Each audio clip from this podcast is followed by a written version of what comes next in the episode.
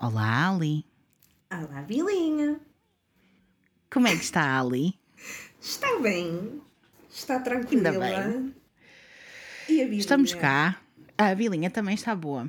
A Bilinha está ótima. A Bilinha fez uma pausa de três dias. Oh, era para ser dois, mas eu na sexta-feira não. Comecei a abrir os e-mails e eu vou responder a e-mails. Não, não apetece. Vou preparar o tema. Não, não apetece. Estava, estava extremamente cansada, então dei-me dia de sexta também. Sábado e domingo tive de folga, nem respondi a mensagens. Peço imensa desculpa às pessoas que me mandaram mensagens. Estive completamente fora, desligada do mundo, soube-me pela vida. Não fiz rigorosamente nada. Vi uns filmes, por acaso limpei a cozinha, mas de resto. Pronto, não fiz foi mais o essencial. Cozinhei, E vocês não conseguem pronto. ver, mas eu consigo. E a Bilinha está com um aspecto tipo. Diferente. Hoje Glowing. acordei, cortei, cortei o, o cabelo Está muito giro. e pronto, e é assim, eu não, não tenho grande, gra- grandes coisas a dizer, a não ser que me fez muito bem e eu recomendo a todas as pessoas que têm mais dificuldades em dizer que não a trabalho e assim, se puderem fazer uma pausa. Isto porque nós tivemos a conversa esta a semana passada que a pandemia é muito má e que as coisas estão muito mal a nível mental das pessoas, mas a verdade é que eu já estou a trabalhar em casa e fechada em casa e, e tudo mais há 10 anos, pessoal. Isso é normal que uma pessoa chegue a um ponto em que já se confunde o trabalho com o lazer, já se confunde as horas de, de trabalho. Então agora tenho regras de só trabalho de X a X horas, desligo quando tenho que desligar, não estou no mesmo sítio a ver filmes e séries que estou quando estou a trabalhar.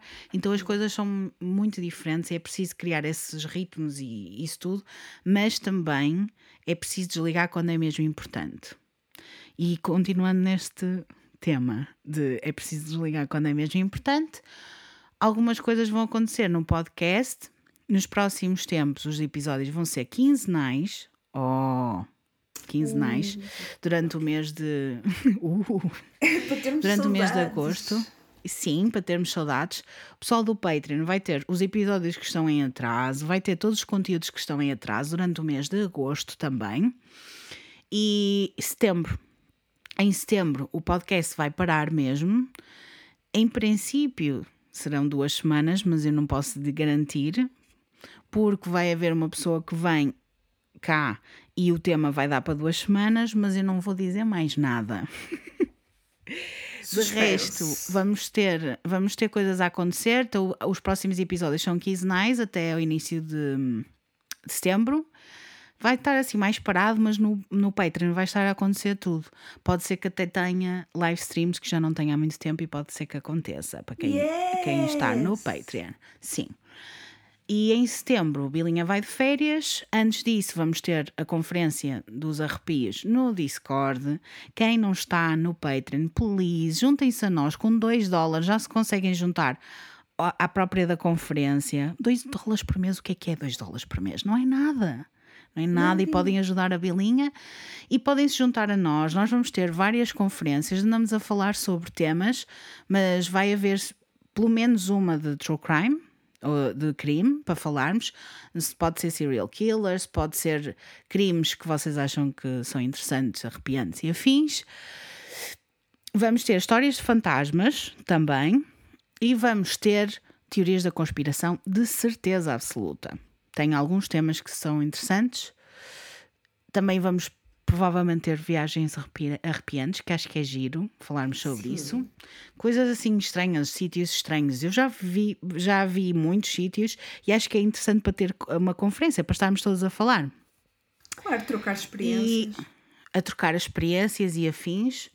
E também pode ser que, isso não sei ainda, vou pensar se dá para fazer uma conferência ou não, mas como é que é a mente dos assassinos? O que é que leva os assassinos a matar? Eu acho interessante e poderá também ser um tema de debate para todas as pessoas que estão no Discord. Juntem-se a nós, pessoal. Arrepios com a bilinha. Please. Patreon.com arrepios com a bilinha. Venham. Venham, nós temos Pronto. baixas. Temos bolachas, temos coisas para, para quem quer merch. Ah, para quem quer merch, este mês no Clube dos Arrepios vão ter o livro da Bilinha. Não se querem juntar a nós. Eu acho que é giro. sonho. Para quem já recebeu. Tu, Ali, que já recebeste coisas do Clube dos Arrepios, o que é que tu tens a dizer? Que é perfeito. que é tudo lindo e maravilhoso. E era o que estávamos a falar ainda há bocado. Muita gente quer comprar livros nesta altura e não consegue. Assim, juntam-se a nós. Têm conferências, têm amigos, porque formam-se amizades. Ainda para mais têm um livro. O que é que as pessoas Sim. querem mais? Não, Eu não sei. Eu não sei o que é que.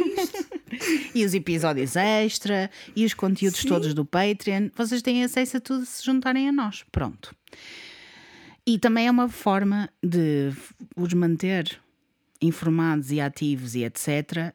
Mesmo quando não há episódios à quinta-feira. Imaginem. Vocês têm sempre conteúdos que podem ir visitar, incluindo os conteúdos antigos para quem ainda não ouviu. Existe tanta coisa naquele Patreon. Please Mesmo. há muita coisa para ver. Já acabou a parte da promoção. e agora vou-vos contar, ou melhor,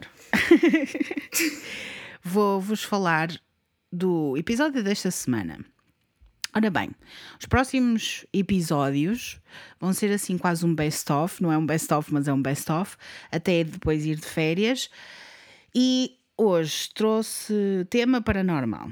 Eu falei com a Ali e a Ali disse: Ai, eu quero é tudo, ai, eu quero é tudo demónios, eu quero é coisas assim, hardcore.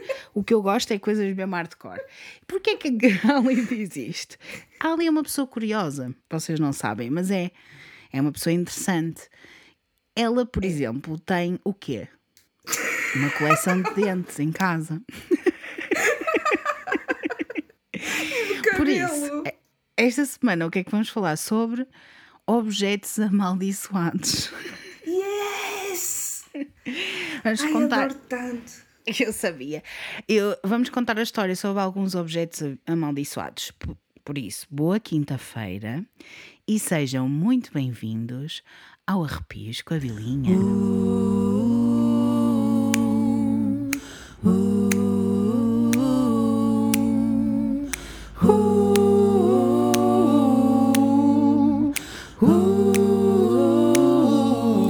Arrepios com a Vilinha.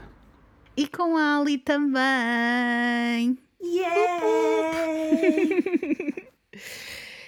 Objetos Objetos. amaldiçoados. Conta-me lá, o que é que te fez criar essa coleção de dentes? Porquê é que tu gostas tanto de dentes? Porque gosto mesmo de dentes, acho que são mesmo bonitos. É tipo. é- São meus. São meus, tenho aqui uns da minha irmã também, da minha mãe. Mas acho que é uma coleção bonita de se ter. Eras capaz de ter dentes de pessoas que tu não conheces? Ah, sim, claro, se me quiserem mandar os vossos dentes, estão à vontade. Quem quiser. Estava zero à espera disto. Tu não tens num medo? fresquinho à parte. Ok, então tens um fresquinho à parte só das pessoas que tu não conheces.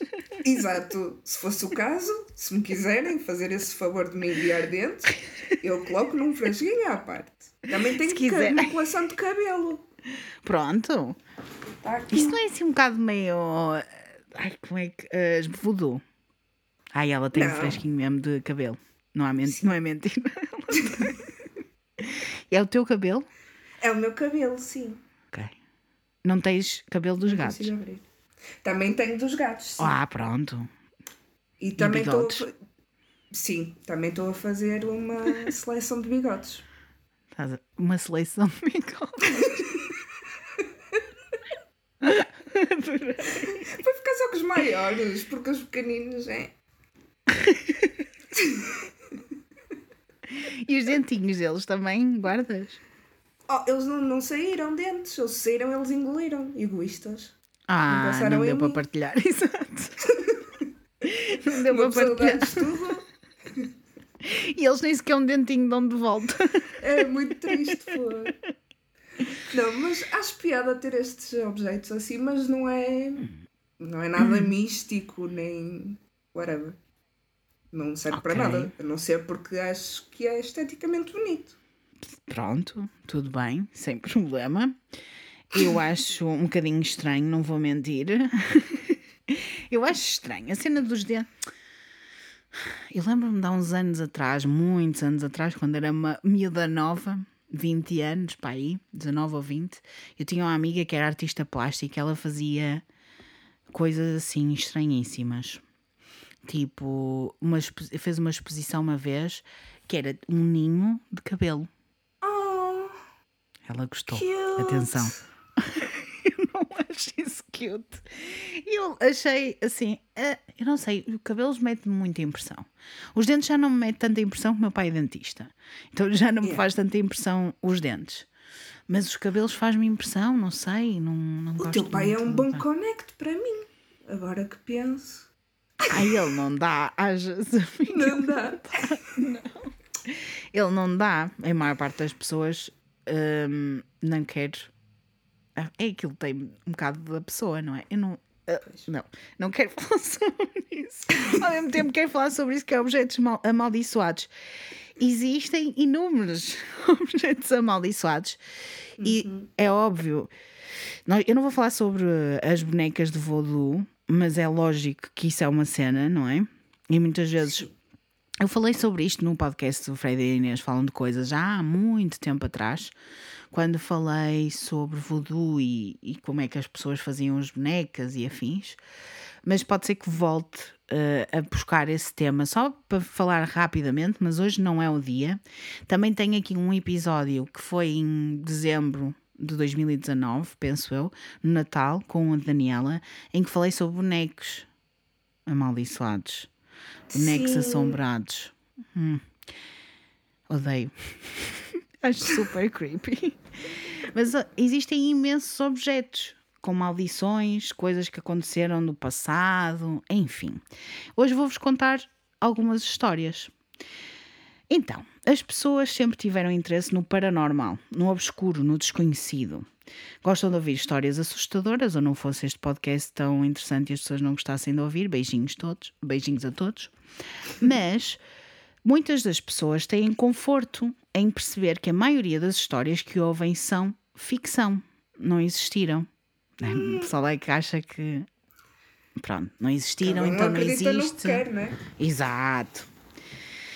E vamos lá fazer as perguntas difíceis.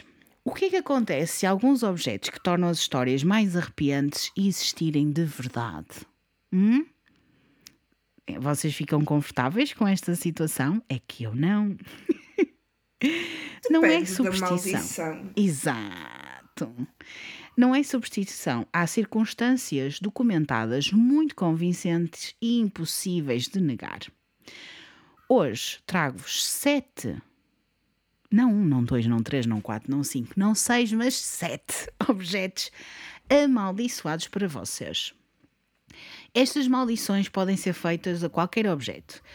É dito que quem toca ou usa um destes objetos leva a maldição com a pessoa e que podem causar danos irreparáveis como dívidas, coisas financeiras, doenças e até a morte. Opa, isso Ah, das ali. doenças e a morte está bem, mas as dívidas, fogo, ninguém merece. Isso é o pior. ok, doenças e morte, paciência. dívidas. Dívidas é que não. Fogo. Fazer uma maldição que seja a sério. Agora, dívidas. Sim, Olha, sim. É verdade, acontece e começa logo com o primeiro objeto. Não é um objeto, mas são vários. E uma história muito interessante que vos vou contar agora. No ano 79 a.C., sim. Uma erupção vulcânica aconteceu no sul da Itália e fez com que as páginas da história ficassem marcadas para sempre. Houve um incidente que matou pelo menos 1100 pessoas, mas as pessoas acham que ainda são muito mais do que 1100. Uma erupção vulcânica do Vesúvio que enterrou Pompeia, uma cidade romana que era a casa de 20 mil habitantes quando foi destruída. Vocês já ouviram falar da história de Pompeia? É assustadora como não há. É muito assustadora. Muito assustador. E há vários documentários sobre isso. Muitos documentários, eu acho que vocês podem ir ver, procurar, muito interessante. Tenho a certeza que a Carla que está a ouvir agora está assim, ai meu Deus, gosto tanto desta história. Eu sei tudo sobre isso. Eu sei tudo sobre isto. O que é verdade é que por séculos esta cidade de Pompeia dormiu debaixo de pedras e cinza, preservada perfeitamente, à espera de ser descoberta. Quando foi revelada no século XIX e mais tarde, continuando as escavações nos 1920s, foram encontrados muitos corpos das vítimas do vulcão. Deitados no chão com a cabeça para baixo, a proteger as suas faces, a cara, com as mãos, no momento em que morreram. Imaginem, o pessoal lá a descobrir a cidade e de repente encontram os corpos carbonizados. É hum. giro. A mim não, não me parece. E a mim parece-me também que para além de assustador, esta cidade está carregadinha de maldições e assombrações. Parece-me. Mesmo, pessoas que morrem assim do nada, não é? Coitados, mesmo muito mal. Hoje, esta cidade antiga e em ruínas é um dos sítios mais visitados da Itália. Algo muito comum, apesar de ilícito, é que os visitantes que vão lá levem fragmentos, pedaços de pedra e peças de mosaico antigo desta cidade. Grandes malucos. Roubam as coisas porque têm uma, um souvenir super especial. Foi o caso de Nicole, que em 2005, Nicole canadiana, fez exatamente isto. Levou algo para casa como o seu souvenir perfeito, que mais ninguém podia ter. Dois azulejos de mosaico, fragmentos de um vaso e pedaços de cerâmica pedaços de história que não podiam ser comprados. Não dava para repetir este souvenir. Claro. Nos 15 anos seguintes, teve tanto azar que se arrependeu profundamente. Estes fragmentos eram amaldiçoados de uma cidade desaparecida por séculos. 15 anos depois, uma agência de viagens em Pompeia recebeu uma encomenda sem endereço, só dizendo que era do Canadá continha os artefactos roubados e uma carta a pedir desculpas. E a encomenda, depois de ser recebida pela agência de viagens, foi levada, foi enviada ou whatever, para a polícia local. Na carta, Nicole dizia que tinha tido muitos azares desde que levou souvenirs de Pompeia. Tinha 36 anos, tinha tido cancro duas vezes, a última vez fez uma dupla mastectomia e muitos desafios financeiros. Dizia que os fragmentos que tinha trazido lá de, de Pompeia tinham muita energia negativa pela ligação à terra da destruição, entre aspas, nas palavras dela. Esperava que, ao devolver os artefactos e ao pedir desculpa, pudesse agradar aos deuses, entre aspas, porque não queria passar a maldição para a sua família. Mas esta não foi a única. A Nicole não foi a única. Dentro da mesma encomenda, do mesmo pacote, tinha outra carta de um casal canadiano com outros fragmentos também retirados, também levados em 2005. E dizia na carta: May their souls rest in peace. Como se eles quisessem dizer: uh, Eu espero que eles descansem em paz, as, as almas descansem em paz e que não haja mais problemas para este lado, eles estavam super assustados, também tinham tido imensos problemas de saúde, dívidas, imensas coisas. Durante muitos anos, nos últimos anos, muitas relíquias roubadas têm sido devolvidas. Tanto que um museu foi criado em Pompeia para mostrar o, o número de relíquias roubadas que têm sido devolvidas. Podes imaginar. Sim quantas coisas já não foram devolvidas. As cartas. Isso. As cartas falam sempre do azar que acompanha estes artefactos roubados e as pessoas pedem sempre desculpa para ver se conseguem reaver a sua vida de volta. O que é que tu achas sobre isto? É assim, eu acho que realmente deve ser um solo muito carregado de energia, porque não é uma maldição, são várias, não é? São várias. Várias pessoas que morreram. Ali está carregadinho de energia negativa, credo, não vai dar. Pois. A Bilinha não quer ir lá. Não. E daí não, não sei. Eu ir lá, tudo bem. Agora, não. Não trago nada de, para casa porque eu não sou estúpida, né? certo. Exatamente. Mas tipo a história de devolver. Ah, tenho uma maldição, toma lá. E desculpa É- é- aí. É muito interessante que é 15 anos depois. É assim. O que é que. 15 anos depois tu decides devolver as coisas. Quer dizer, também pode ser, não é? Só 15 anos depois é que ela se apercebe que é- pode ser aquilo. Ou liga as Sim. peças. Não sei. Sim, é possível, mas de qualquer das formas duvido muito que uma maldição seja perdoada só a devolver e dizer ah, desculpa lá. Não, também não acredito, porque ah, o, o que aconteceu, não é? As pessoas roubaram as coisas, não deixa de, isso não volta atrás. Apesar de devolverem, as coisas não voltou atrás, a ação não voltou atrás. Exatamente. E se realmente as coisas estão assim amaldiçoadas, não é de, um dia para o outro, nem com um pedidozinho de desculpas que as coisas voltam atrás. Acredito Leo. que seja a devolver as coisas, porque se aquilo se agarrou à pessoa, está na pessoa já, Pois, não pois propriamente é. no objeto. Pois é. Não sei. Pois é, exatamente. Vamos ao próximo objeto, muito interessante. Sim. Um livro. É um livro, pessoal. Oh, não. Que se chama A História do Órfão.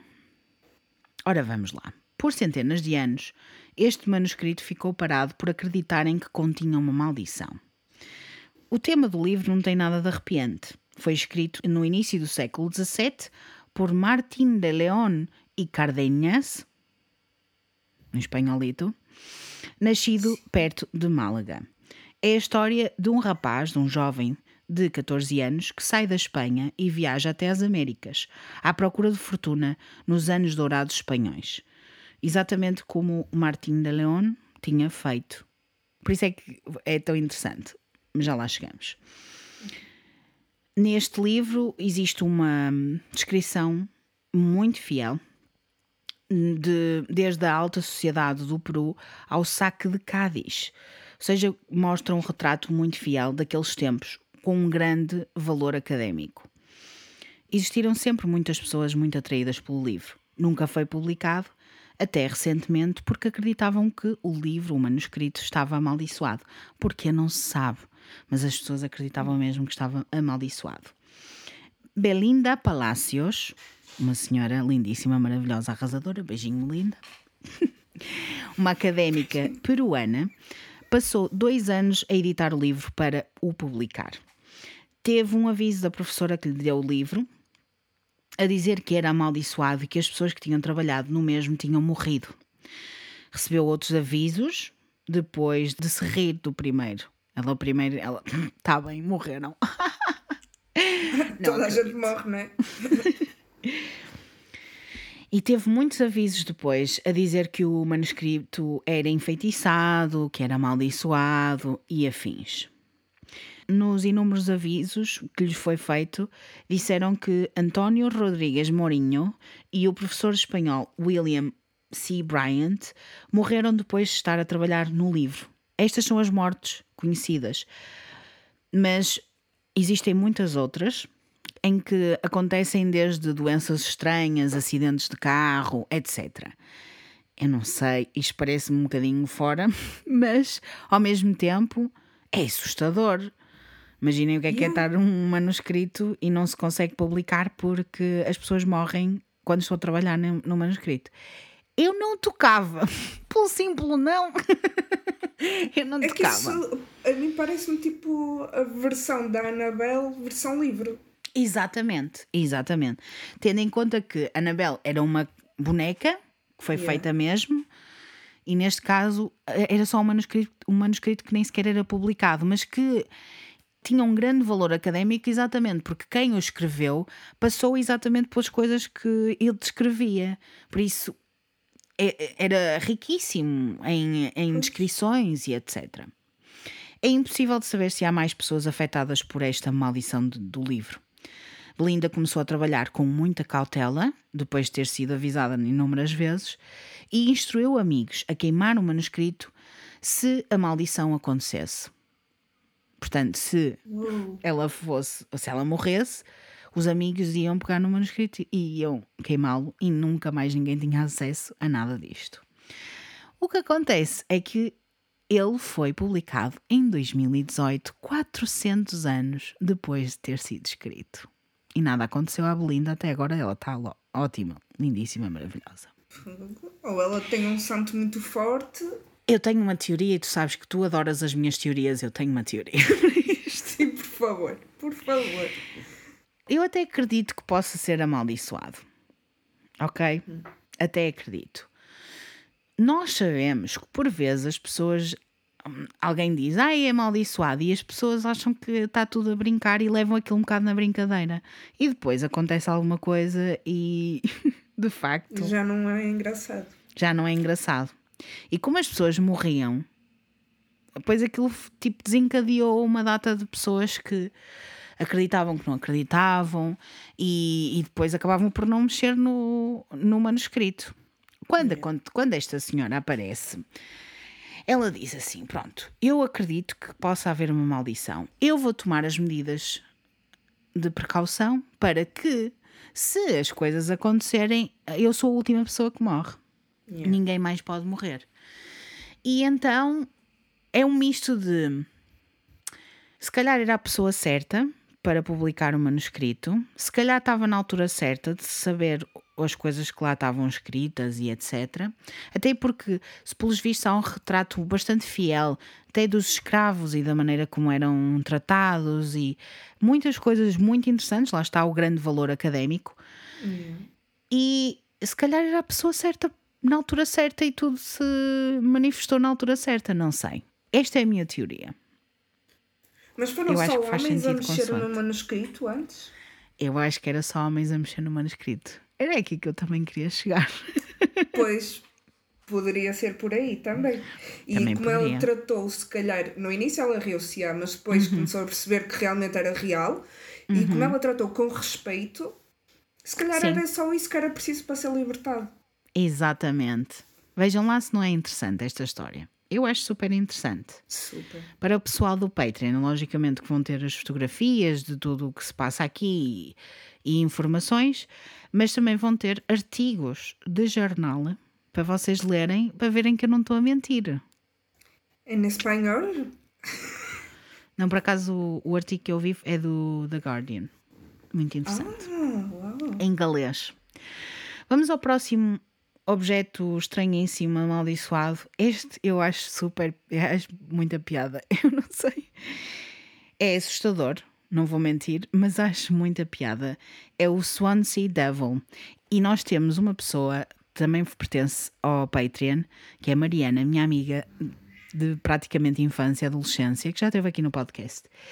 E ela viveu em Swansea durante muito tempo, portanto, ela com certeza já conhece esta história e vai querer comentar mais. Mas é o demónio ou o diabo de Swansea. E onde é que é Swansea? É em Gales, no país de Gales, no Reino Unido. Vamos lá. Em 1890, ou nos 1890, a cidade galesa de Swansea decidiu reconstruir a St. Mary's Church, um local central de adoração. Uma igreja. Vocês perceberam? Uma tarefa extremamente importante, tendo em conta que era muito central e as pessoas iam lá muitas vezes para rezar. Hum muitos arquitetos foram convidados a submeter as suas propostas. O trabalho foi para um arquiteto conhecido como Sir Arthur Bloomfield. Uma decisão que deixou outro, um designer local, muito, muito zangado, que também tinha sido convidado a submeter as suas ideias. A rejeição não foi bem aceita por parte de, de, da pessoa que não foi aceite. Anos depois, esta pessoa desenhou um edifício de tijolos vermelhos para escritórios do outro lado da rua da igreja, mesmo de frente para a igreja. E deu-lhe uma coisa, um artigo bem caricato, uma escultura em madeira do diabo. E assim, pessoal, vocês não estão preparados para a imagem. É assustador. É assustador. É horrível e pôs esta escultura virada para a igreja. mesmo a olhar, vocês virem os olhos, aquilo é horrível, é péssimo. Eu acho que aquilo está amaldiçoado, só a imagem está amaldiçoada, nem estou. É só a fotografia e vocês já ficam. Ah, o que é que se passa aqui? É horrível, é horrível. Ai, Deus. Ainda zangado, o homem amaldiçoou a igreja e disse que o seu diabo iria permanecer a rir-se, e cito: Quando a vossa igreja for destruída e queimada. Que macabro, meu! Fogo! Super maca macabro. Como vos disse, a imagem ou a escultura é terrível, tem uns olhos esbugalhados e assustadores. Anos depois, a St. Mary's Church teve danos extensos quando foi bombardeada em fevereiro de 1941. Do outro lado da rua, o diabo continuou a olhar, sorrindo e sem danos nenhuns. Ele viu literalmente a igreja a queimar. Uau! Ai que cena! É que ainda por cima ela era feita de madeira, tipo, era Isso. facilmente. Isso. Isso podia ir com. Não, esquece. Eventualmente, os anos passaram, a igreja foi reconstruída e o edifício de escritórios foi substituído por um shopping. Construíram um shopping em vez de- do edifício de escritórios. Algures, o Swansea Devil esteve desaparecido. Não sabiam onde é que estava. Hum, Mas foi descoberto mais tarde, noutro sítio, deixado para apodrecer. Foi reparado e posto o mais próximo possível da sua localização original, dentro do shopping, a olhar para a igreja. Houve quem não gostasse, dentro do público, obviamente, mas o público mesmo, a pessoal que conhecia a história sabia da história, disse: não, nem pensar, a gente vai. Então o, o, o homem amaldiçoou o diabo, ou melhor, fez com que este fosse um objeto super amaldiçoado. Nós não queremos isso para nós, por isso vamos deixar aqui o diabo. Nunca se sabe, é melhor. Claro. E eles até, e até criaram uma ligação carinhosa com ele, não fazia mal nenhum. Não havia problema nenhum, ele estava lá, quietinho, não havia problema. Então eles até, eh, este diabo ficou até conhecido amavelmente como Old Nick. Em 2019, esta escultura foi mudada para o Museu da Cidade e hoje reside por detrás de um vidro. Está ali protegidinho, até para proteger o próprio da escultura, obviamente. Os locais dizem que é mais para a proteção deles do que do próprio diabo, do que da própria escultura. E assim não correm o risco de serem amaldiçoados também. Então, esta em- história. Hã? Assim, eu não gostava de ir ver porque ainda entrava em combustão instantânea ou qualquer coisa assim. Olha, dá para pode. Pois bom. Mas a questão é que eu acho que a única coisa que era amaldiçoada mesmo era a igreja, não tinha. Yeah. Não havia outra coisa. E o, o gajo, como é que o gajo sabia, man? Isto é muito assustador. Um dia o meu diabo ainda vai ver a vossa igreja a queimar. Depois ainda dizem as Fónix. pessoas que não acreditam nas intenções e não sei o quê. Pá, yeah. Às vezes basta a intenção. Eu acho que o problema não é um problema. A grande cena dos objetos amaldiçoados é a intenção. Yeah. Quem te dá uma coisa, se a intenção é negativa, aquilo tem uma energia menos boa. As as pessoas podem acreditar ou podem não acreditar, eu quero lá saber. Muito sinceramente. Quem acredita, acredita. Quem não acredita, não acredita. Eu não estou aqui para vos convencer. No entanto, eu acredito que as coisas têm intenção. A grande parte da cena do voodoo é essa. É intenções. Nem é o que está lá Claro. dentro. É aquilo que. Qual, a energia que traz. É lógico que se as pessoas acreditam nas coisas, dão-lhes um valor e um peso maior, não é? Sim. Mas eu não sei, eu, eu. É melhor prevenir do que remediar, por isso eu não sei. Eu acho que é melhor não. acho é Sem melhor não. dúvida. Vamos a mais uma coisa que é muito assustadora. Na minha opinião, as coisas vão aumentando de. Está a escalar. Vai escalando, exatamente. Que é o D-Book Box. Não sei se vocês já ouviram falar da caixa de D-Book. Sim. Conheces? Conheces, sim. Eu vou-vos contar a história da D-Book Box. ou da caixa de D-Book. Em 2001, Kevin Manis estava a visitar uma data de vendas de garagem à procura de coisas para o seu negócio em Portland, no Oregon. Comprou um pequeno e antigo armário de vinho, wine cabinet, da neta de uma recentemente morta sobrevivente ao Holocausto, que se chamava Havela e que tinha escapado da Polónia nazi. Está dark. Vai ver um grande twist, pessoal, quem não conhece a história.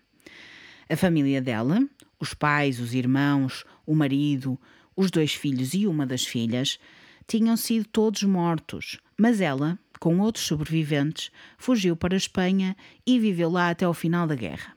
E, quando emigrou para os Estados Unidos da América, este armário foi um dos três artigos que trouxe com ela. Esta mulher viveu até aos 103 anos e tudo bom. Há pessoas que são duras na queda, vou já dizer. Enquanto ele pagava este armário, a neta de Ravela disse, e cito, então decidiu comprar a D-Book Box. O Kevin não conhecia este termo e a neta disse que a avó mantinha o armário fechado e longe das outras pessoas porque lá dentro estava um D-Book. O que é que é um D-Book? No folclore judaico, um D-Book é um espírito inquieto e vil que possui os vivos. E ela achava, segundo aquilo que a avó dela dizia, que existia um D-Book a viver lá dentro do armário de vinho. É uma coisa pequenina, é mesmo uma caixinha, por isso é que se yeah. chama D-Book Box. Ela disse-lhe então para ele nunca abrir o armário, pois se abrisse, coisas más iam acontecer. E ele, pronto, tudo bom. Cagou para ela, porque é assim, às vezes as pessoas são assim, né? As pessoas dizem: olha, não faça isso. E ele, ah, tá bem, então vou fazer, me apetece estar a obedecer. Eu rio-me, faça ao perigo. é isso. Eu rio-me, faça ao perigo, adorei. O Kevin, na altura nos seus 30, trouxe o armário para casa e restaurou-o para oferecer à sua mãe pelo seu aniversário. Quando o homem abriu o armário para o restaurar, encontrou coisas super estranhas e curiosas. Dois pennies do American. Não, pennies, não é pennies de. pennies. Vocês. moedas. Pennies. Dos Estados Unidos da América de 1925 e 1928 duas mechas de cabelo. Eu sei, eu acho que pênis seria mais estranho. Duas mechas de cabelo, por isso é que eu digo cabelo nem pensar. Não, não, não, não. São coisas muito pessoais. Eu não quero. Um botão de rosa seco, completamente seco. Um candelabro com três pernas. Também não era nada comum na zona dos Estados Unidos da América, muito menos em 2001 um copo de vinho dourado e uma escultura em granito com a palavra em hebraico Shalom, que é saudação, olá, adeus, essas coisas. Shema Israel, uma das preces mais importantes do judaísmo, estava esculpida nas costas do armário. O Kevin deu então o armário a Ida, a sua mãe, no Halloween, que sentiu uma brisa fria enquanto abria as portas e descreve ter sentido o mal puro, diz ela, nas palavras dela. E logo a seguir teve um AVC. Olha, logo tava... assim? Sim. Ela abriu o armário, imagina, imagina, Bem... recebes um armário para, para o teu aniversário. Estás na boa. Abres o armário, sentes uma brisa fresca, pumba AVC. Foi exatamente isto que aconteceu. Ah, teve um AVC, mas a senhora sobreviveu, está tudo bem. Nos dois anos seguintes, Kevin continuou a ter experiências muito estranhas. A irmã tinha medo do armário porque dizia que as portas abriam sozinhas. O irmão e a cunhada queixavam-se dos cheiros estranhos a vir de dentro do armário, como urina de gato e jasmim. Hum. Estranhíssimo, né? Kevin e os irmãos continuaram a ter pesadelos com a mesma mulher com os olhos fundos, uma, uma idosa com olhos fundos. Que horror! Eu não consigo. Eu não consigo, velhotes. Ah, yeah, mesmo. É mesmo estranho isso. É super estranho. E o mais perturbador de tudo, o irmão de um empregado da loja dele, de Kevin, suicidou-se pouco depois de visitar a loja e deixar cair o armário sem querer. Ah, pois. Anos depois, o empregado, que era o irmão da pessoa que morreu, também se suicidou. Uau! Estranhíssimo, não é? Kevin tentou dar o armário à sua então namorada, mas ela devolveu depois de um tempo. Imagina. Olha, toma lá, tenho aqui um armário amaldiçoado. Eu curto bem, toma lá este armário.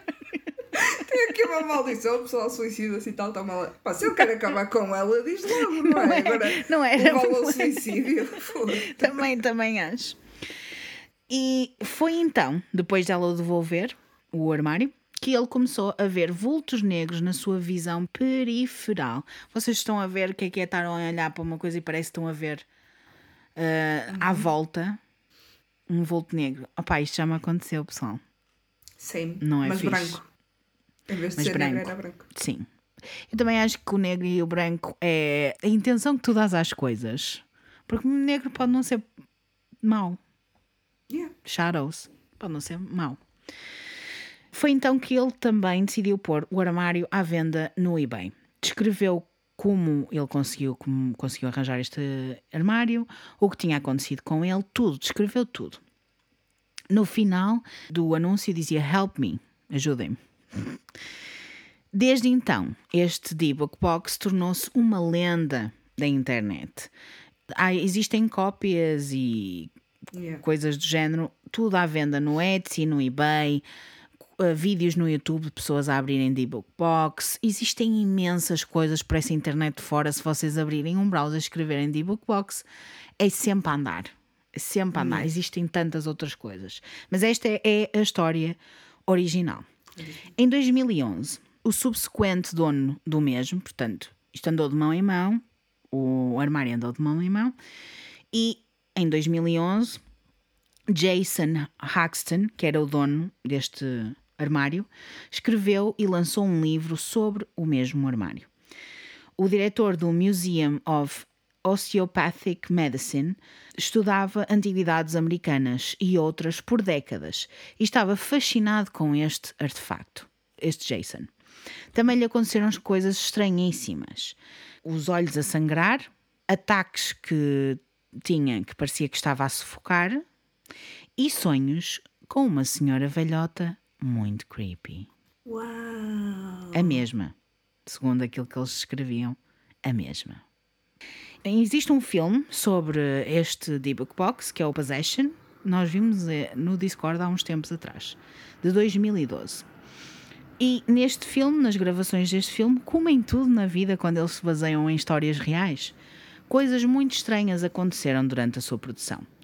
Luzes que explodiam sem estarem acesas, do nada, pá! Isto é assustador, pessoal. Imaginem o que é que vocês estão. É que isto, vocês não sei se já viram um estúdio de filmagens, tem aquelas luzes gigantes. O pessoal Ah, estava yeah. muitas vezes por debaixo, debaixo dessas luzes gigantes e de repente a luz começava a acender. Sabem como é que explode uma lâmpada? Mas é uma lâmpada gigantesca. Que Começa a ligar, ligar, ligar, pum, explode. Sem ninguém Deus ter feito nada. Livre. Eu não sei, eu acho que isto é horrível. E não é só uma luz, são várias. Pois, é que se fosse só uma vez ainda era naquela. Isso. Foi um acidente, mas assim, não. Nada. E cinco dias depois das filmagens acabarem, os artigos usados no filme foram destruídos num incêndio misterioso. Ninguém sabe como aconteceu o incêndio, ninguém sabe o que é que. Não sei. Podem ter sido pessoas que acharam que aquilo era horrível e Yeah. fizeram o, o dito incêndio. Não se sabe. Esta D-Book Box passou de mão em mão e há, há céticos, muito céticos. Inclusive, o próprio Kevin Menes já veio desmentir esta história, a dizer que foi ele que criou o armário numa altura em que precisava de dinheiro para sobreviver eh, e afins. Então fez um armário, foi ele que colocou lá as cenas todas, pôs as coisas todas e tudo bom. Mas o facto é que muitas coisas arrepiantes que vos contei aqui aconteceram de verdade e não têm qualquer explicação. Eu acho que muitas vezes. Eu não estou a dizer que isto não é uma história inflamada, vamos dizer assim. Que ele não, não tenha inventado parte da história. Mas o que é facto é que a mãe dele teve mesmo um AVC. O que é facto é que houveram coisas mesmo a acontecer no eBay e pessoas que compraram e coisas estranhíssimas que aconteceram. Por isso, ele diz que inventou, mas acho que é mais para o pessoal parar de comprar estas coisas com. Porque é como nós estávamos a dizer ainda há bocado, tem tudo a ver com intenções. Mesmo que certo. a caixa não seja verdadeira, que não exista o D-Book, que não. nada disso. É estranho. Não comprem cenas na internet sem saberem o que é que vocês estão a comprar, porque vocês podem estar a comprar uma coisa que é extremamente assustadora e que pode ter impacto muito negativo na vossa vida. Please. Acordem, amigos. Não Sangrar dos olhos não deve ser muito fixe. Não, não deve. Ah, e pá, estas eu houve uma altura que andei colada mesmo nos, nos vídeos. Sim, eu percebo. a ver esses vídeos e uhum. realmente é, é, muito estranho, é sinistro. É. Alguns dá para ver que é fake, mas há outros que estão muito bem feitos ou Sim. realmente é verdade. Sim. Basta. Eu acredito que qualquer coisa tem um, um impacto. Que vocês, quando dão prendas a alguém no aniversário, por exemplo. Vocês estão a pensar, gostam mesmo daquela pessoa. Se não gostam daquela pessoa, não vão dar prendas, certo? Tem a ver com a intenção e a atenção é em que conta. E muitas das vezes as prendas que nós recebemos são aquelas que custaram menos dinheiro, que foram algo que foi feito pela outra pessoa e com a intenção, uma, uma boa intenção, coisas que seja a pessoa que faz ou as outras estão a perceber, é, tem tudo a ver com a ligação que vocês têm com as outras pessoas e a intenção com que dão as coisas. Certo. Por isso, se nós acreditamos isso nisso, porquê é que não havemos de acreditar nas intenções negativas? Hã? Já pensaram nisso? O que é certo é que muitas destas coisas aconteceram e não têm qualquer explicação. Mesmo o próprio Kevin Manis e o, o escritor do livro, Jason Axton, eles, os dois, uh, admitiram que houve coisas que inventaram, mas mais tarde, quando foram perguntados novamente, havia coisas que aconteceram e que eram evidentes que tinham acontecido, verdade? Por isso. Tinha ligação. Hum. Yeah. Hum, tinha ligação. E normalmente não estão cobertas de cera essas bolas? Sim, para, para não serem abertas, exatamente para não serem utilizadas, porque ao serem cobertas de cera são seladas, percebes? Exato. Para não, para não poderem ser abertas. Mas muitas vezes têm fotografias da família, já vi também imensos desses vídeos. Têm fotografias de uma família qualquer, coisas que pertenceram à própria família. Eu, yeah. sinceramente eu não queria. Eu não queria. Não, eu também Muito não. Isso não, não, não arriscava mesmo. Acho isso mesmo. Eu também Aquelas não. coisas que não. Opá, para quê? Exato, não vai acrescentar nada. Ou se comprasse, comprava, mas ficava ali. Pronto, mas e nunca mais mexia. numa caixa e ponho cheio de cera e olha. Está feito. Exatamente. Mas é a mesma coisa, eu não sei se vocês têm, mas eu tenho uma caixa cheia de cartas de pessoas que recebi assim de yeah. pessoas que me escreveram e que recebi, que fui guardando. Aquela caixa tem muito significado para mim. Pode não ter para mais ninguém, mas para mim tem muito significado. Claro. E é muito o que nós damos, a, o significado que nós damos às coisas, seja ele bom ou mau, é muito disso. E também tem a ver com as crenças, obviamente, que se as pessoas não acreditam, mais difícil é. E daí não sei, porque às vezes são coisas tão in your face que é difícil não acreditar em não acontecer nada, né? Certo. É o que acontece com muitas destas coisas, são demasiadas coincidências para não ser verdade. Sim, mas e pensa, imagina, tens um, uma caixa, essa tua caixa, eu também tenho assim uhum. uma caixa, até pus lá os teus stickers. Ah, oh, tão querida. não os quero colar para não estragar. Imagina, eu morro e vejo que alguém está a mexer na minha caixa, eu vou ficar passada, não é? Pois, é estás a ver. Ninguém gosta é de se mexer nas suas coisas. É, é exatamente. Mesmo que o D-Book deste o espírito inquieto e vil que possui os hum. vivos não seja verdade, há sempre uma intenção por trás das coisas. Hum. E é essa a, a, questão. Vamos para outra coisa, que é o, o Busby Stoop Share, a cadeira de Busby. Vou-vos contar esta história. Thomas Busby foi preso, julgado e condenado à morte depois de ter morto o seu sogro, Daniel Oti, em 1702. Os dois tinham negócios de contrafação de moedas, entre outros negócios criminosos, e discutiam sobre os mesmos, muitas vezes, o que resultou em Busby a matar Otis. Matou. Uma vez tiveram uma discussão e ele, pronto, matou-se. Matou. Uau, que dinâmica familiar espetacular. Olha, nunca se sabe. A gente não, não está assim tão longe do que anda a acontecer pelo mundo. Isso Certo. não é assim tão estranho. Antes dele ser enforcado, antes do Thomas Busby ser enforcado, o seu último pedido foi para ter uma refeição no seu pub favorito local, em Sandhutton, no North Yorkshire. Parece que eu agora só falo em Yorkshire, na Inglaterra, mas pessoal, não é isso. É as histórias. Aquela zona só tem histórias de assombrações e bizarra. afins. É super bizarro. E é de crimes e não sei quê. Ainda ontem soube de uma pessoa que foi morta, ou não, foi uma tentativa de assassinato, uma gaja que um dia, assim, do nada, passou-se com o namorado e es- esfaqueou no meio dos olhos.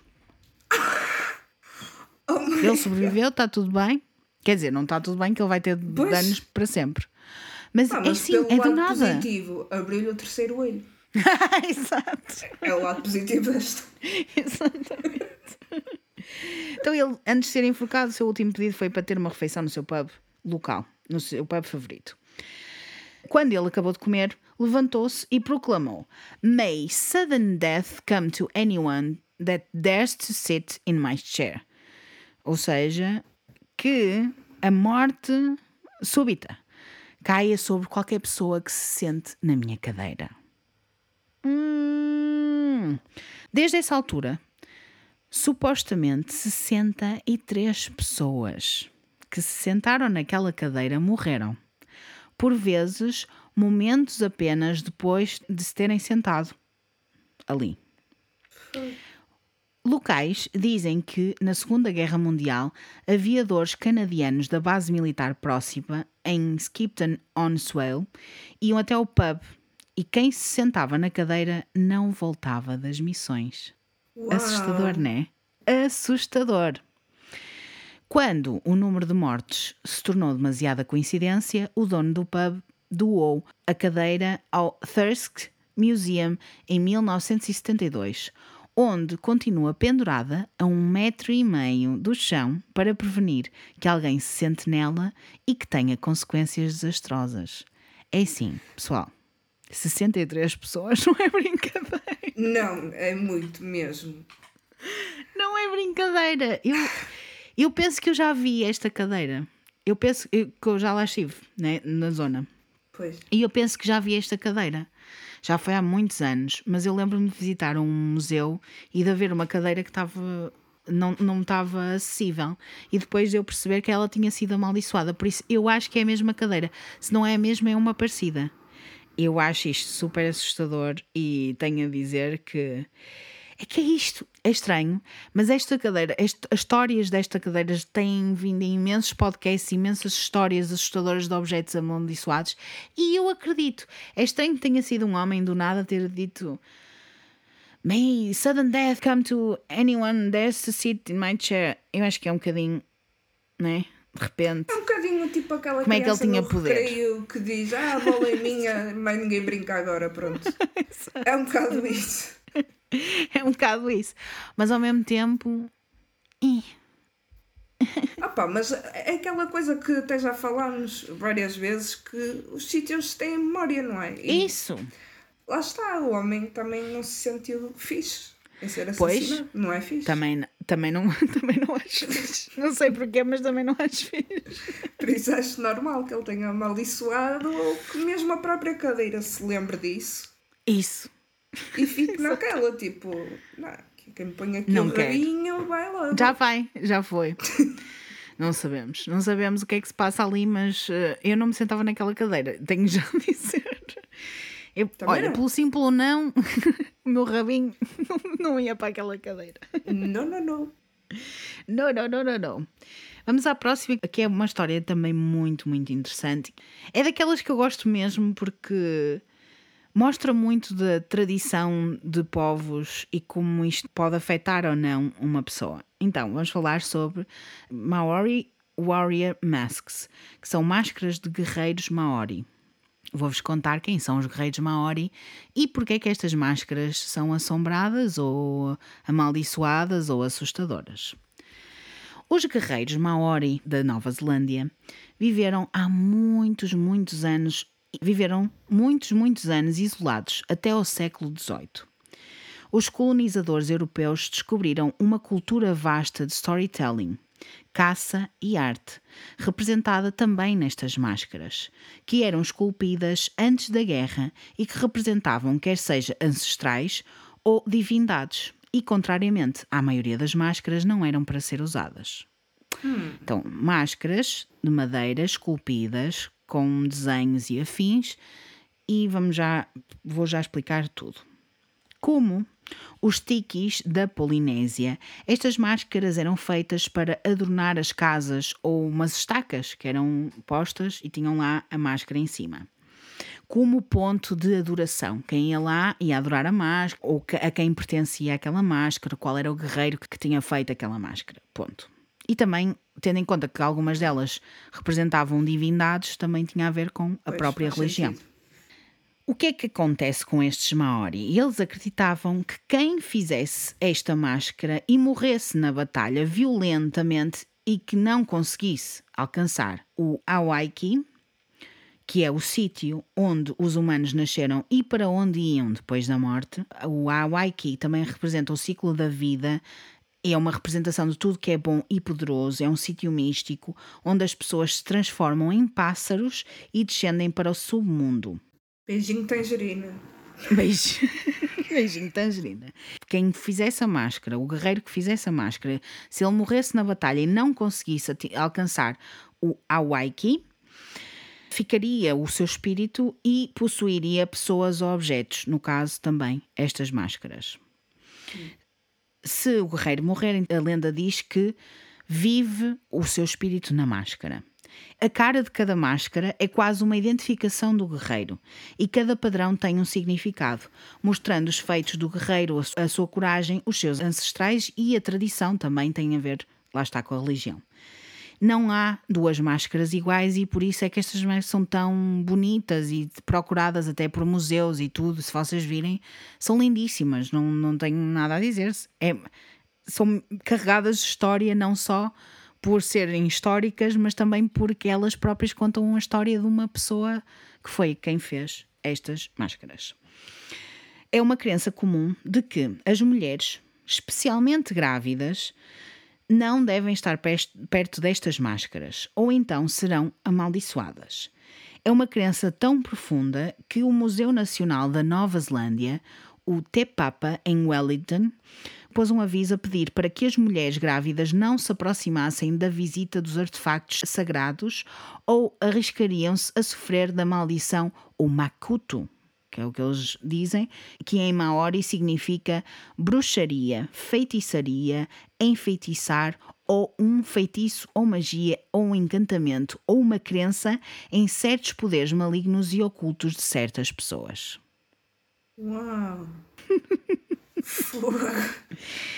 E o que é certo é que supostamente as mulheres grávidas ou morrem ou perdem os o bebés. Bebê há coisas que acontecem que são horríveis e, e, pronto, é melhor prevenir mais uma vez do que remediar.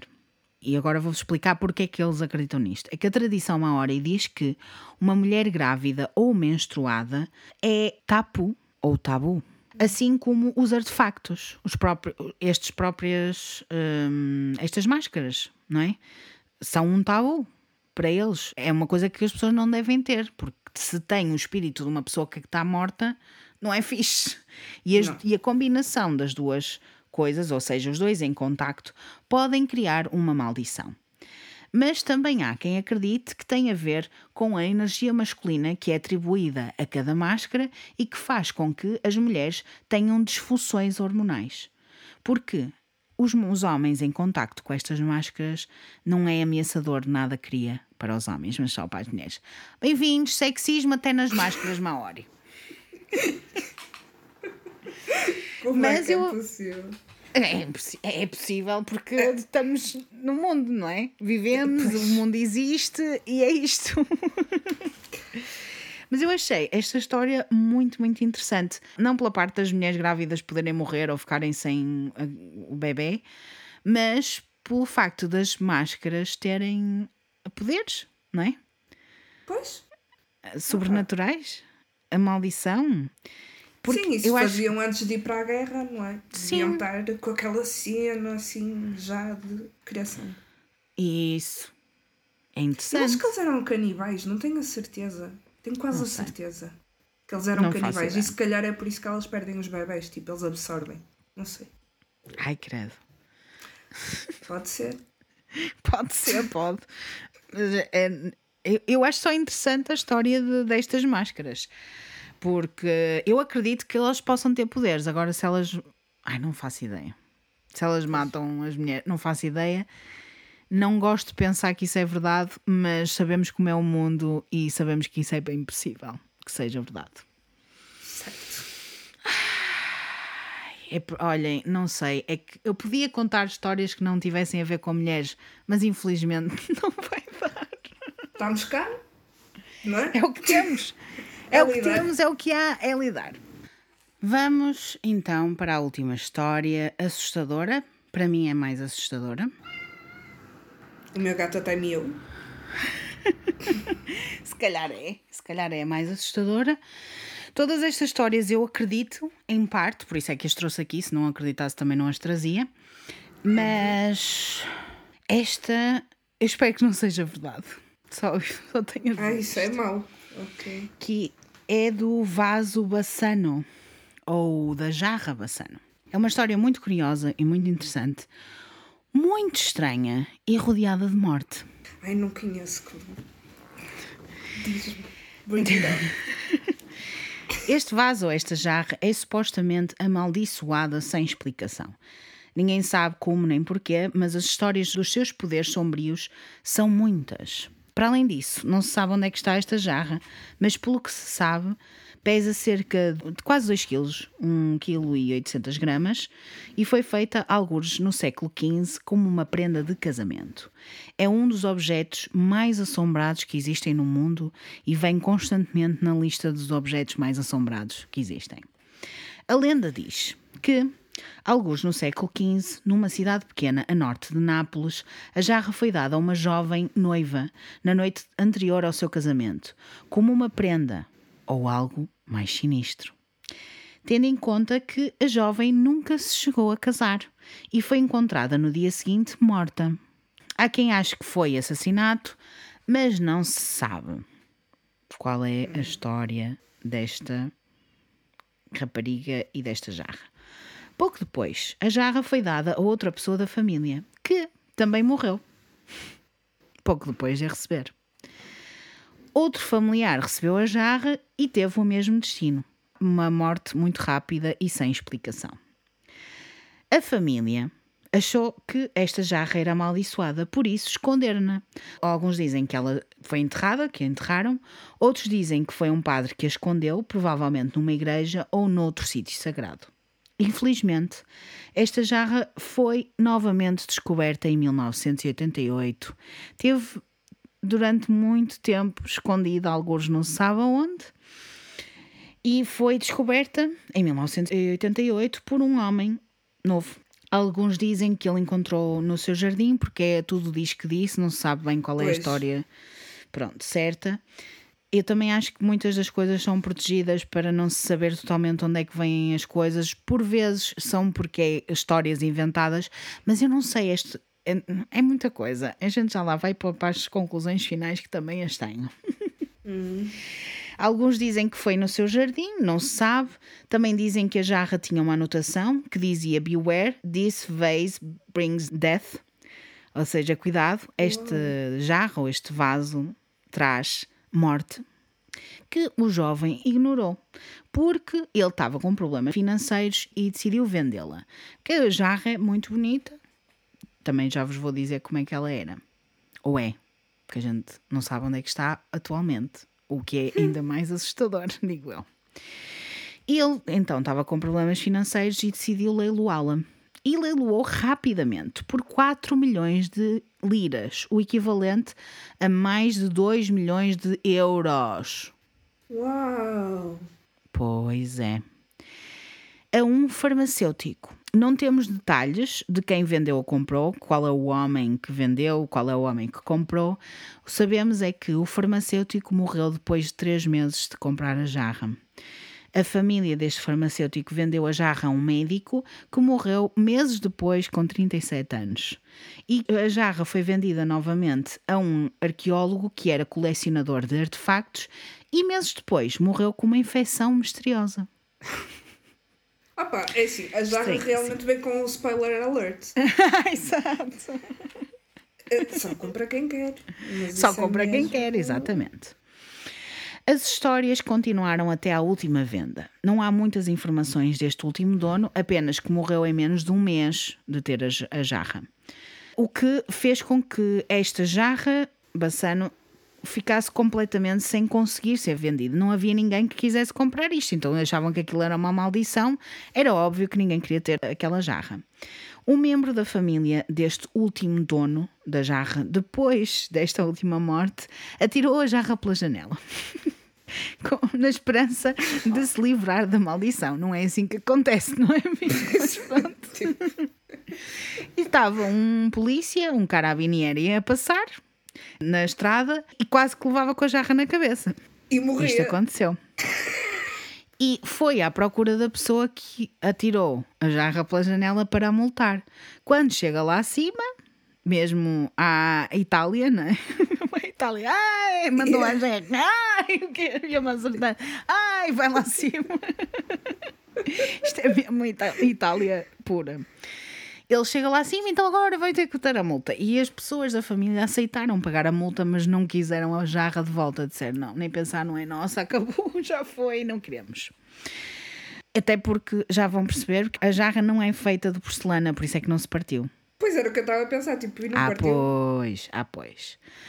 A polícia de Stato, ou seja, do Estado, polícia do Estado, tentou pôr a jarra num museu, mas notícias que diziam que era amaldiçoada haviam circulado e dizia-se que nenhuma instituição iria aceitá-la de volta, lá, ou não é de volta, mas no museu.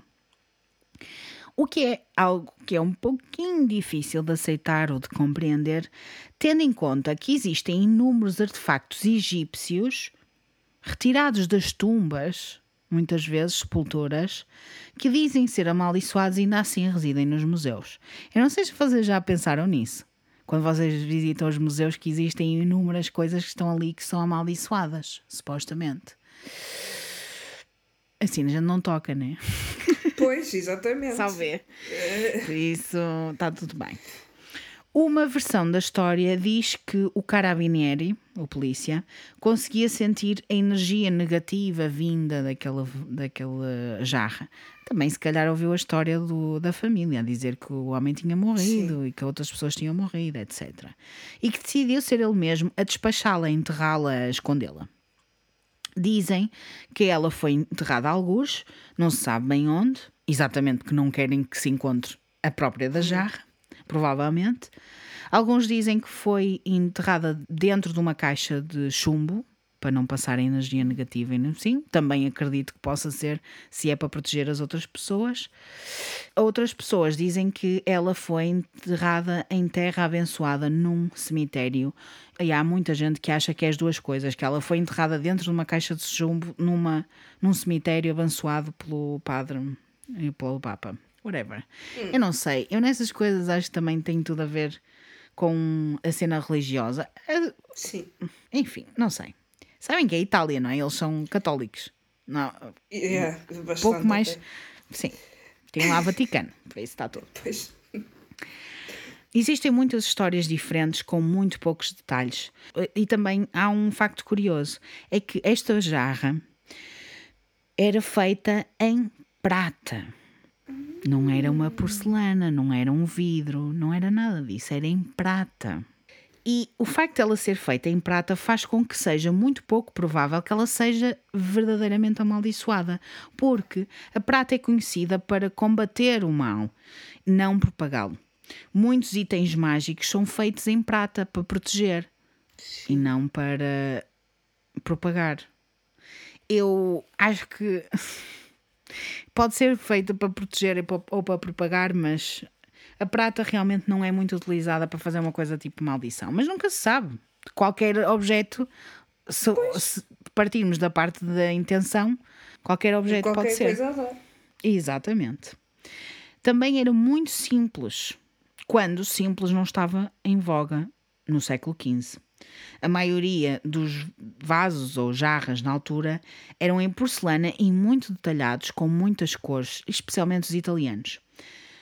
E também esta jarra não tinha um fundo plano, era arredondada no fundo, o que era completamente diferente do que se fazia na Itália no século XV, principalmente. O que faz crer que não era uma jarra italiana nem do século XV. A comparação mais próxima seria um vaso chinês Shiliuzun, ou o vaso romã, da dinastia Qin, no meio, ou no fim dos 1700. Por isso não era do século XV, mas do Pois. século XVIII. Muitos acreditam que a história só começou em 1988, mas a verdade é que existem detalhes destas mortes terem acontecido depois dessa data de 1988. O número de mortes é muito grande para ser só uma coincidência e é óbvio que o vaso tem uma impressão negativa, seja ela qual for. Matava pessoas. Alguém comprava o vaso e morria. Estão a entender a gravidade da situação? Eu acho que. Eu não sei se isto é verdade ou não é, mas a mim assusta. E há tantas histórias de coisas que aconteceram, que tiveram, pessoas que tiveram deste vaso, que eu acho que é estranhíssimo. Se não acreditam na história, pelo menos acreditem nas pessoas que dizem que alguma coisa aconteceu terrível. E Não o sei. que eu acho mais estranho é ser uma, um vaso tão simples e ser vendido tão Sim. caro. Sim. Tipo, parece que é Sim. alguma coisa que atrai. Sim, é isso que me faz crer também que isto é uma coisa mesmo amaldiçoada e verdadeira. Muitas antiguidades têm energia negativa, muitas por terem um evento que as impregnou com algo terrível, tipo uma morte, uma coisa estranha que aconteceu e que deixa aquela impressão, lá está, negativa. E algumas que foram tornadas armas por uma maldição, um feitiço ou execração. Alguém quis fazer mal a outro alguém e aconteceu. Não sabemos que tipo é o do vaso baçano e pela ausência do mesmo, talvez nunca saibamos. O que interessa é que esta é a história que anda para aí e que se acredita mais que aconteceu. Quando a noiva recebeu aquele vaso, foi na altura em que a mataram, que ela foi assassinada. E ela suspirou quando estava a morrer, a dizer que ia se vingar de quem a tinha morto. Mas o vaso ficou com essa impressão negativa. E cada pessoa que tinha o vaso acabava por morrer. Esta é a história que se conta. Eu não sei se é verdade, se não é. Lá está, temos algumas imagens ou, ou coisas tipo fotografias do como era o vaso. Não se sabe onde está, não se sabe se existe, se não existe, se é história de carochinha para acreditar ou não, mas que é uma história extremamente arrepiante e para mim a mais assustadora é. E o O polícia que é que tu morreu? achas? Não, a polícia não morreu. Porque o- Pois. a polícia não comprou a dita jarra de, nem o vaso. Tinhas mesmo que querer aquilo e ao quereres Ficavas com a energia, né? Eu acho super estranho. Eu não quero que isto exista. não quero que isto exista, até porque não gosto muito da narrativa de ai, ela ficou muito zangada e jurou vingança. Eu não gosto muito dessa narrativa, pessoal. Não acho muita piada. Que é possível acontecer. Ah pá, pronto, se a gente acredita em objetos amaldiçoados, é lógico que acreditamos em maldições que são feitas aos objetos, né? Certo, certo. é um acredito que possa acredito, acredito que possa ser verdade mas ao mesmo tempo será Eu acredito que sim, isso é mesmo. é assustador É. poucas coisas É são um tão assustadoras como isto é, é pesado é E agora estou a pensar que estou a decorar a nova casa e que a minha mãe gosta muito de ir a antiqu- antiquários e assim. E, e não é fixe Yeah. Uma limpezita aos objetos, se calhar. então não é se calhar uma- uma- uns banhos de sal, água com sal, umas, uma sálvia branca a queimar, umas coisas assim do género. É melhor, Sim. melhor prevenir do que remediar. Aliás, existe muita gente hum, que está no Patreon e afins que andam a mudar de casa ou andam a falar de mudar de casa, principalmente no Time Pesadelos, nós falamos muito sobre isso. E não há uma pessoa que não tenha feito limpezas do ambiente que é para ver se não acontece. Opa, o que é que pode acontecer? Né? De mal? Nada. Nada. Vocês estão a fazer uma limpezazinha básica do ambiente. O que é que vai Claro. acontecer? Nada de mal, pelo contrário. Até é bom. Se acontecer alguma coisa de mal agora, vocês já sabem que não se podem mudar. Pronto. Ou então não. Não acontece nada. Se acontecer agora, depois não acontece no futuro. Mais vale prevenir do que, não- que- do que remediar. Eu digo sim. sempre isso, principalmente nestas coisas dos, das maldições. Tu acreditas nestas coisas das maldições? Acredito. Acredito piamente. E há um objeto em particular que me assusta imenso, e ainda bem que não falaste sobre isso, porque senão já nem ia dormir, que é o- aqueles relógios de parede, sabes? Que tem Sim. aquele pêndulo. Sim. Ai, isso mete-me uma impressão, é que não consigo lidar com isso. Não sei porquê, se é algum trauma que eu tenho de uma vida passada ou whatever, mas esses relógios em particular matam-me. E eu também- acredito que são todos amaldiçoados. Eu tenho Parte uma amiga que também não consegue, também não, não consegue estar. Ela nem consegue com relógios no geral. Ela. Sim, também não uso. Nunca. Eu, eu também não, eu também não uso. Mas não, ela não consegue estar com relógios. Diz que lhe faz imensa impressão o Uhum. barulho, faz imensa impressão. Tudo é tipo, ela fica mesmo ansiosa quando está perto de um relógio. Por isso, Sim. pá, não sei, pode ter acontecido alguma coisa numa vida passada ou afins, mas acho estranho. Não é estranho.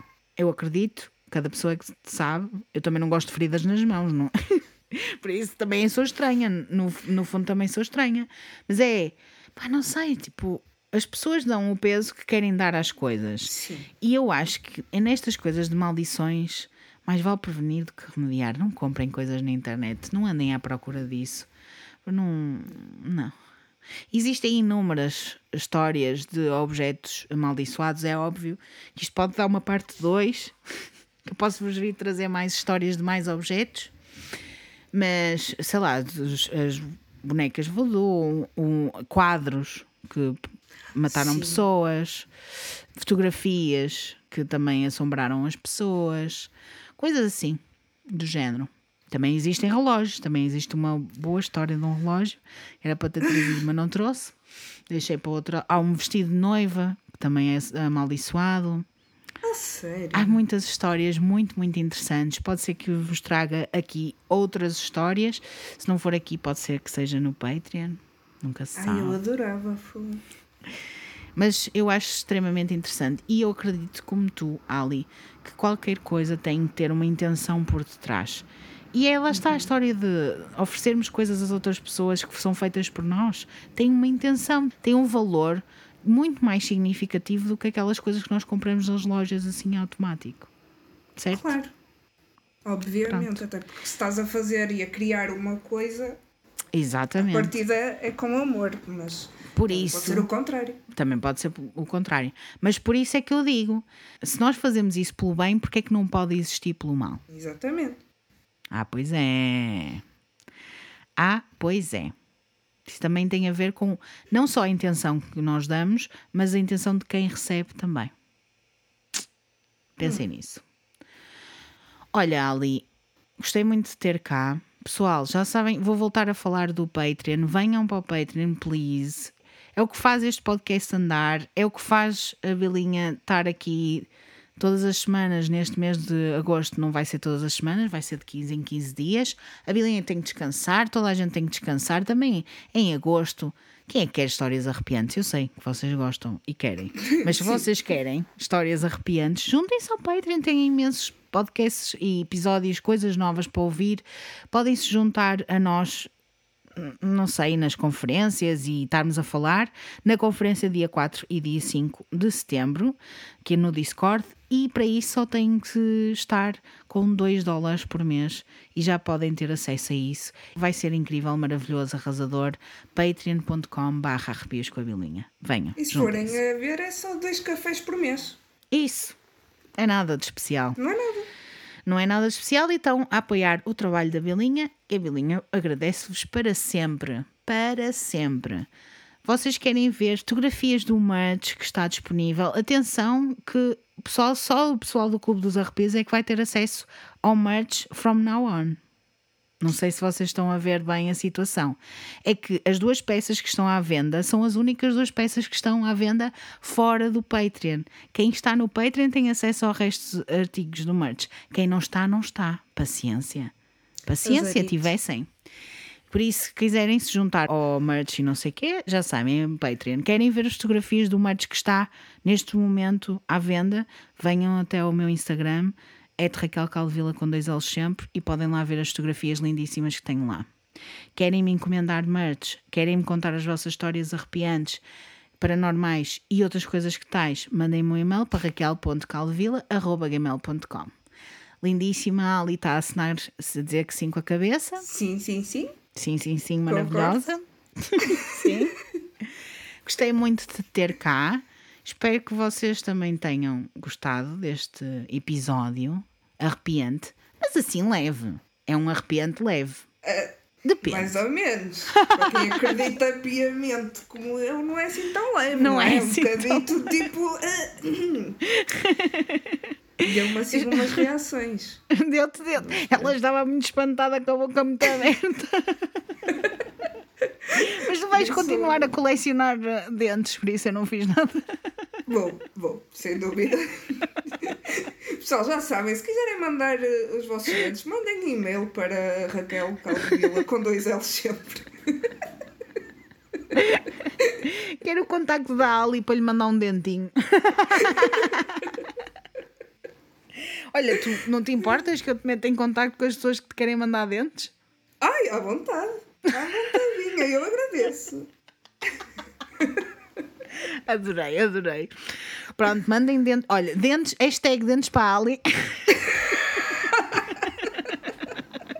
Vamos fazer este hashtag trending. Isso é que era. Ai, meu Deus, eu aqui com um vaso de prata cheio. Ah, olha, prazo, prata Ai. que é para proteger. Que é para proteger. Ela até se venceu. amei, amei.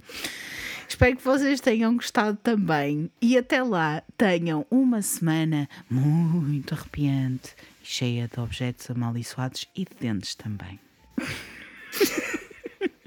adeus. Diz adeus às pessoas. adeus. Ai, tchau, tchau.